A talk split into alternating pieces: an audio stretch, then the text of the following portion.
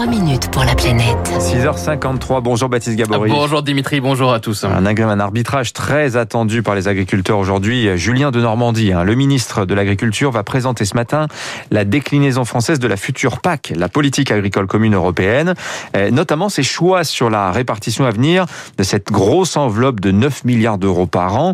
Au cœur des débats, il y a cette idée qu'on conditionnerait certaines aides à la mise en place de pratiques plus respectueuses de l'environnement. Oui, avec euh, d'un nouveau système, hein, c'est l'une des nouveautés donc de cette future PAC appelée euh, l'éco-régime où il était prévu donc de conditionner le versement d'une partie des aides directes de la PAC à des pratiques vertueuses pour l'environnement. Restait à déterminer les conditions pour obtenir ces aides et l'ambition n'est pas là selon euh, Mathieu Courgeot, éleveur laitier et président du collectif pour une autre PAC. On a un vrai, une vraie divergence sur le niveau d'ambition à accorder à ce régime. Nous, ce qu'on demandait, c'était un dispositif avec plusieurs niveaux qui permettent vraiment d'encourager les agriculteurs dans l'évolution de leurs pratiques. Et plus ils évoluent vers des bonnes pratiques environnementales, plus ils sont rémunérés. Et on voit bien que c'est pas ce schéma-là qu'a retenu euh, le ministre, où lui considère plutôt qu'il faut donner les aides euh, à tous les agriculteurs, quelles que soient leurs pratiques actuelles. Un pessimisme également du côté du WWF qui parle déjà d'occasion manquée. Arnaud Goffier. Pour ne froisser personne, tout le monde, en gros, y aurait droit. Donc euh, pas de transformation et, et, sur le terrain, ça ne changera rien. Il n'y aura aucune incitation au changement de pratique pour aller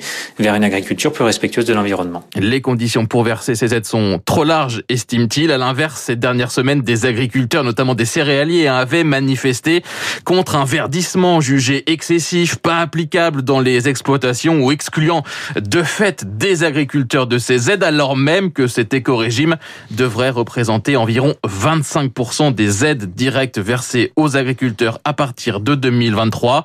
Arnaud Rousseau, vice-président de la FNSEA. Nous, on pense qu'il faut accompagner le plus grand nombre. Alors évidemment, avec un niveau d'effort à consentir, mais euh, il n'y a pas un agriculteur français qui peut se passer de 25% de son soutien. Améliorer les pratiques, c'est euh, pour nous agriculteurs l'enjeu que chacun se sente concerné et que chacun fasse à pas, et pas seulement quelques-uns. Lui estime que la concertation avec le ministre a été bonne et espère avoir été entendu. 70% des agriculteurs pourraient être concernés par cet éco-régime. Les grands perdants de ces arbitrages, paradoxalement, ce pourraient être les agriculteurs bio. C'est ce qu'ils estiment. En tout cas, les aides euh, au maintien qui existaient encore dans certaines régions vont disparaître. Et dans le scénario qu'ils redoutent, ce fameux éco-régime, hein, aux ambitions trop faibles selon eux, eh bien, ne va pas compenser les pertes, ce qui pourrait représenter une baisse de 66% des aides, selon euh, les calculs de Loïc Madeline, éleveur et secrétaire national de la FNAB, la Fédération nationale de l'agriculture biologique. Pour nous, euh, c'est une réelle perte parce que nous bénéficions euh, précédemment de l'aide au maintien. Encore quelques régions en bénéficient, euh, l'Île-de-France, les Hauts-de-France, la Normandie, et ces régions-là seront les grandes perdantes. Je pense principalement au système céréalier d'Île-de-France qui vont perdre 160 euros par hectare, ceux qui sont passés en bio récemment, et qui vont sans doute se poser la question de rester en bio.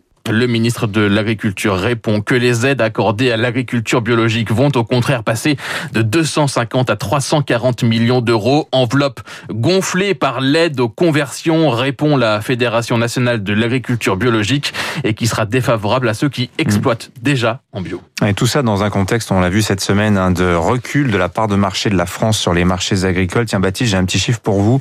Vous avez une idée de la progression des aides à l'agriculture en Chine, aux États-Unis ces 15 dernières années? Non. On est entre plus 50 et plus 150%, notamment pour la Chine, quand en Europe, c'est moins 20%.